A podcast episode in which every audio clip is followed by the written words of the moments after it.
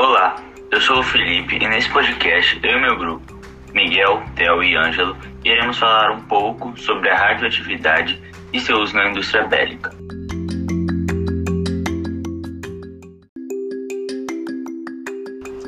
As armas nucleares são classificadas em dois tipos básicos. A bomba H se fundamenta na fusão de núcleos de átomos leves como hidrogênio, conhecida como fusão nuclear. Para obter a fusão, ou seja, a união dos núcleos dos átomos, é necessária uma quantidade muito grande de energia. O outro tipo é a bomba atômica, que se baseia na fissão de núcleos atômicos, ou seja, fissão nuclear, o processo que consiste em quebrar núcleos de átomos pesados e instáveis, como o urânio 235, lançado contra eles partículas atômicas chamadas de nêutrons. Existe outro tipo de bomba, que não se enquadra na categoria de tipos básicos, e é que é uma variação da bomba H, onde ocorre a emissão de radiação por meio de nêutrons rápidos e letais. Nos dias 6 e 9 de agosto de 1945, os Estados Unidos utilizaram pela primeira vez na história da humanidade bombas atômicas. Elas foram lançadas sobre a cidade japonesa de Hiroshima e Nagasaki.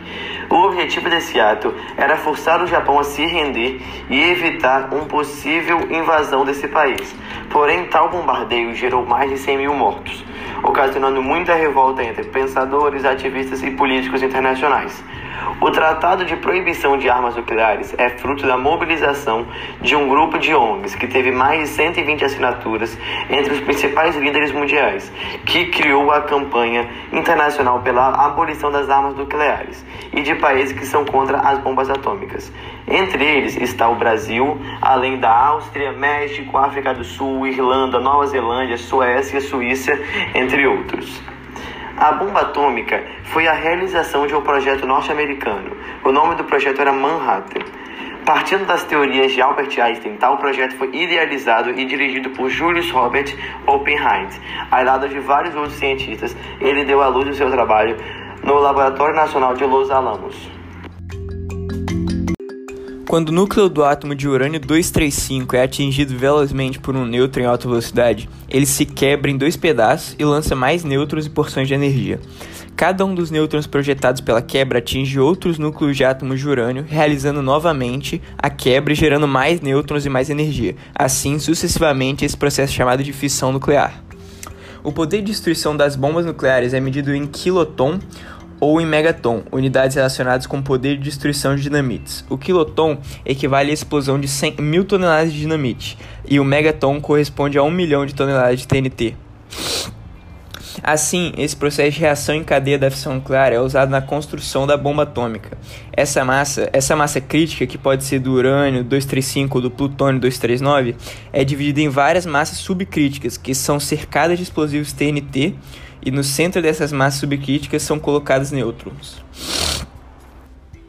Embora o CIPRE, que é o Instituto de Estocolmo que faz pesquisa de paz, é, em 2019 tenha apontado que existem nove países com de armas nucleares e mais de 14.500 ogivos em todo o mundo, há um movimento incentivador da não adesão dos grandes governos ao armamento nuclear. Foi criado em 1968 o Tratado da Não Proliferação de Armas Nucleares, o NPT. Vigorando desde 1970, ele proíbe as cinco potências declaradas de transferir armas nucleares a países não detentores desses artefatos. Essas nações, por sua vez, se comprometeram a não adquirir, arma a, a não adquirir armas nucleares e nem fabricá-las.